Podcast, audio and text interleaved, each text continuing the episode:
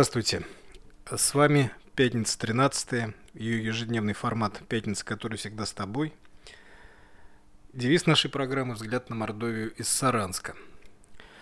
И, честно сказать, у меня были большие планы на этот выпуск. Хотелось порассуждать о многочисленных социологических исследованиях, которые показывали место нашей Мордовии и нашего Саранска среди других территорий Российской Федерации. Как мы зарабатываем, как тратим деньги, как мы относимся к тому уровню жизни, который, который имеем, чего хотим. В общем, очень интересная и очень правильная получилась бы передача, но все перечеркнуло одно короткое слово – война. И война это идет на Украине, и там гибнут наши люди. Вы знаете, ощущение какой-то свинцовой тяжести, которое легло на душу многим нашим согражданам вот 24 февраля, когда началась вот эта вот освободительная операция, до сих пор не отпускает, потому что как бы ни называли эту войну, специальной операцией, какой-то миссией там или еще чем-то, это война. Летают самолеты, стреляют пушки, разрываются мины и снаряды, и самое главное, гибнут люди – а, можно придумать какие угодно страшилки про потери нашей армии или про убитых жителей Украины.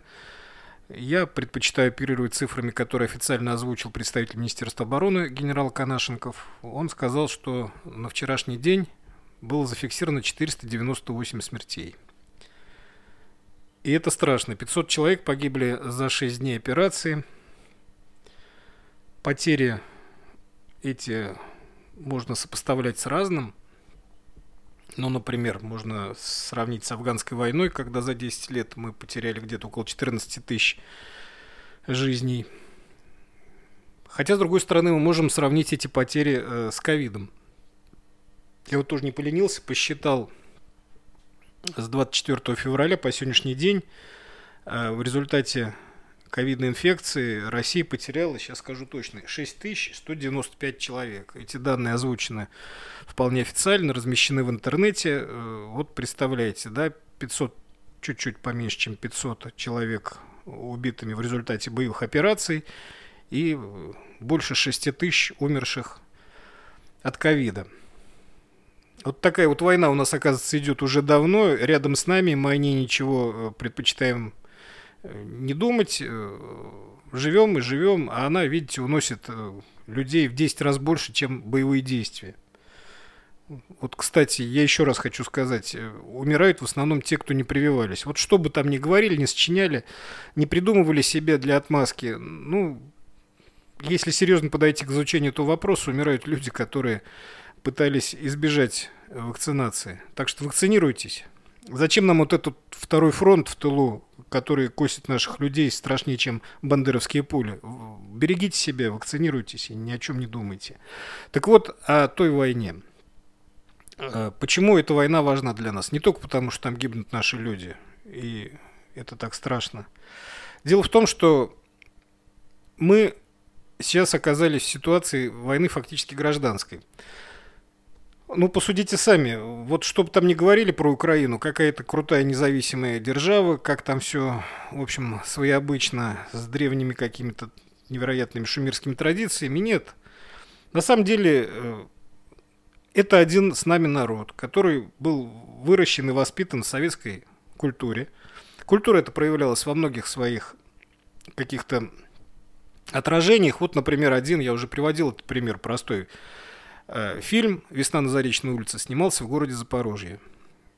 И песня, которая стала фактически народной, «Когда весна придет, не знаю», она родом в том числе из Запорожья. Я, знаете, никогда не видел, наверное, таких трогательных роликов э, в Ютьюбе. Э, может, вы тоже это видели. Помните флешмоб на Запорожском железнодорожном вокзале, когда вот посреди всех этих вот нелепых украинских слов, э, дурацких, дурацких, поверьте мне, как филологу, если вы выросли в русской литературной культуре, вот эти вот потуги сделать из украинской мовы крутой литературный язык, они очень смешно выглядят. Бродят обычные наши люди с нашими лицами, они погружены в себя, как будто они каждый внутри никого вокруг не замечает, и вдруг выходит человек и начинает петь. Когда весна придет, не знаю. И к нему подходят другие люди, пройдут дожди, сойдут снега, и вдруг вот эти вот люди, которые был каждый сам себе, вдруг они раскрываются, начинают улыбаться, собираются в толпу и начинают петь. И поют они. Вот, вот это вот, наверное, одна из высших форм освобождения. Ролик снимался уже тогда, когда Украину захватили фашисты. Поэтому, наверное, вот так вот понимаете, фашисты захватили, а душу не убьешь. Душа, душа хочет песни. Песни это русская. И люди эти русские. И народ этот тоже наш русский советский народ. Поэтому война, которая идет на Украине, война гражданская. Понимаете, это гражданская война. Вот тут можно много рассуждать о том, э, за кого ты, хочешь ли ты, так сказать, вообще что-то знать об этой войне.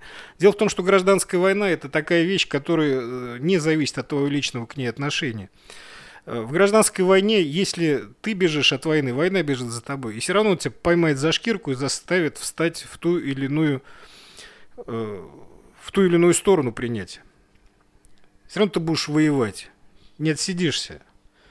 Ну, представьте себе, 18-й год, вы убежали в деревню, все равно туда придут или белые, или красные, ты должен делать осознанный выбор. Вот за кого ты? Вот давайте сделаем выбор. Вот наш русский народ, русский, советский российский, неважно. Ну, русский, конечно. Все, кто думает и говорят по-русски, они все русские. Неважно от его, этнической, от его этнического происхождения. Вот этот наш народ э, раскололся на несколько частей, и одну часть возглавили откровенные лютые фашисты. Это вот те самые фашисты, которые жгли деревни во время войны, служили немцам в вспомогательной полиции. И у этих фашистов названий-то много. Они те и лесные братья, и власовцы, и какие-нибудь горный легион с Кавказа, и белоказачьи части, и бандеровцы, или как их ласково называют, бендеровцы. Я не знаю, жителям Бендер, наверное, дико обидно при этом, но уж как повелось.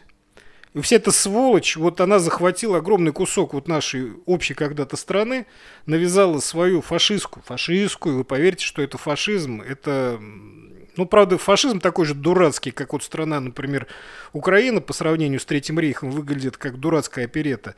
Такой вот у них фашизм опереточный. Но когда людей убивают вот эти опереточные злодеи, им не менее больно и тяжело, чем тем, кто гиб от рук настоящих матерых арийских фашистов. Так вот, и нам предстоял выбор. Вот жизнь с фашизмом рядом и терпеть его, когда он захватил часть нашего народа. Или выжечь этот фашизм каленым железом. Не дожидаясь, когда он через границу переползет к ням, он начнет разлагать нас изнутри. А то, что это касается нас, вот, ну, вот простой пример. Хорошо, вот простой пример, который касается исключительно Мордовии. Два человека, э, два уроженца мордовской земли, оба ирзиане, кстати.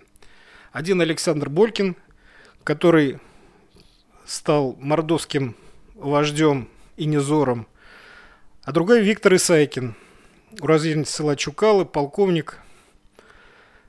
Э, вот, казалось бы, совершенно разные люди. У них разница в возрасте 24 года. Причем Болькин э, старше Исайкин на 24 года. Представляете, человек, который в 58 году родился, вырос э, при советской власти, был воспитан комсомольцем, был членом партии, как он сам гордо пишет о себе в Википедии. Служил в вооруженных силах, и вдруг он стал... Ну вот бывает так с людьми. Вот бывает, наверное, в хорошую сторону, бывает в плохую. Озарение в душе, и вдруг он стал рязанским националистом, нацистом. Ну, будем говорить откровенно. Национализм начинает, нацизм начинается с национализма. Если ты пошел по этой дорожке, жди э, конечную станцию, все равно ты будешь там. Вот он стал рязанским нацистом. Он решил, что он обиженный жи- э, житель или сын земли Ирзианской, что его угнетают, что его угнетают русские, что русских надо разогнать. Э, ему очень сильно помогли его украинские товарищи, которые все это объясняли там, в Киеве. Он возненавидел Россию, даже возглавил специальное общество «Свободный Дель Урал», который, кстати, запрещен у нас э, решением Генеральной прокуратуры – себе он ставил задачу разрушения российской, как он говорил, империи и ликвидацию российской э, государственности. Этот замечательный джентльмен в 2014 году присутствовал на Майдане, среди майданных бандитов. А, после победы фашистского режима на Украине он участвовал в антитеррористической операции, как они называли расправу над Донецком и Луганском. Сначала как волонтер, а потом как э, один из бойцов штурмовых э, частей. Последнее, что мы знаем о вот этом Александре Болькине, я не знаю, как он себе придумал там титулы и звания, давайте называть его, как мать с отцом назвали. Александр Болькин, псевдоэрзинин. Последнее, что мы знаем о нем, это сообщение э, в социальных сетях о том, что он записался в батальон территориальной обороны где-то там в Киеве и был ранен. Я желаю, чтобы он был не просто ранен, а убит. И вот против него уроженец села Чукалы Виктор Иванович Исайкин, 40-летний полковник российской армии, если а вы видели, наверное, эту фотографию, это красавец-мужчина, достойный первой страницы самого лучшего иллюстрированного журнала. И вот с началом вот этой операции приходит печальная весть в его родное село, что он погиб. Я уж не знаю, свела ли судьба вот двух этих уроженцев Рязанской земли, Болькина и Исайкина стоял ли рядом с тем расчетом какого-нибудь противотанкового гранатомета, может быть, Джавелина, Болькин, кричал ли он «наводи, наводи, сейчас мы его хлопнем», радовался ли он, когда повалил дым из подбитого танка и вывалилось э, тело полуобгоревшей танкиста, Наверное, он, конечно, этот Болькин не, мог, не, не имел возможности знать, что это его земляк. Но если бы он стоял там, он бы кричал на воде, он бы стрелял, нажимая на спуск, он бы радовался гибели этого человека. Вы понимаете, вот что значит гражданская война. Фашисты против наших. И вот рано или поздно всем нам с вами придется сделать выбор. Мы за наших или за фашистов.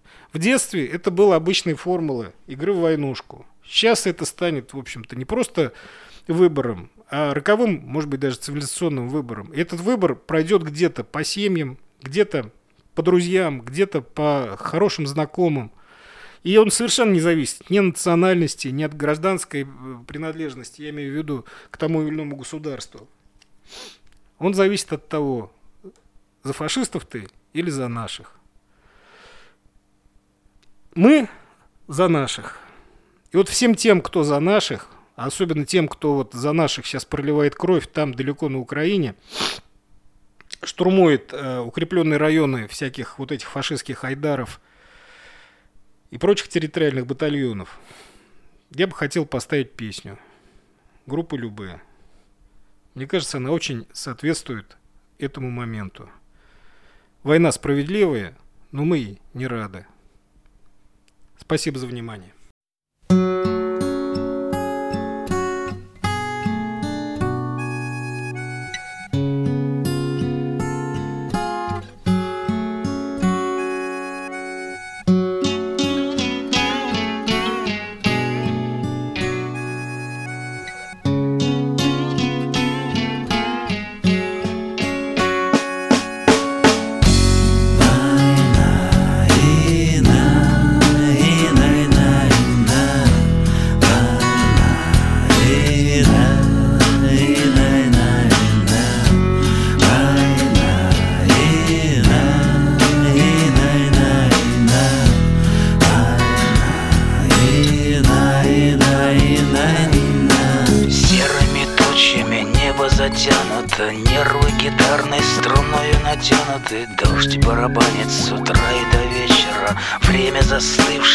Кажется вечностью. Мы наступаем по всем направлениям. Танки, пехота, огонь артиллерии. Нас убивают, но мы выживаем. И снова в атаку себя мы бросаем. Давай за жизнь, давай, брат, до конца. Давай за тех, кто с нами был тогда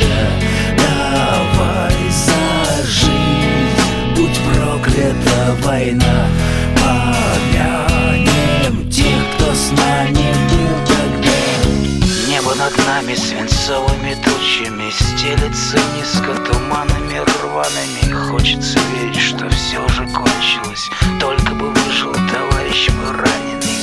Ты потерпи, браток, не умирай пока. Будешь ты жить еще долго и счастливо. Будем на свадьбе твоим отплясывать. Будешь ты в небо детишек подбрасывать.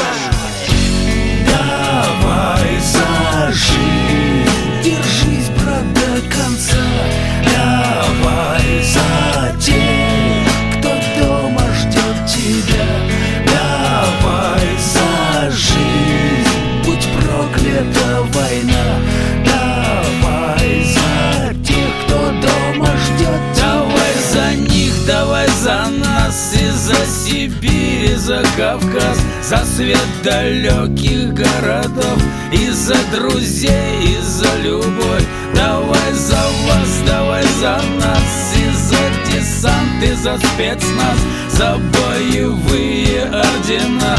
Давай поднимем старина. В старом альбоме нашел фотографии деда. Он был командир Красной Армии Сыну на память. Берлин 45-го Века ушедшего воспоминания. Запах травы на рассвете Нескошенной стоны земли. От бомбежек распаханной Пара солдатских ботинок истоптанных Войнами новыми и войнами старыми. Давай сожжем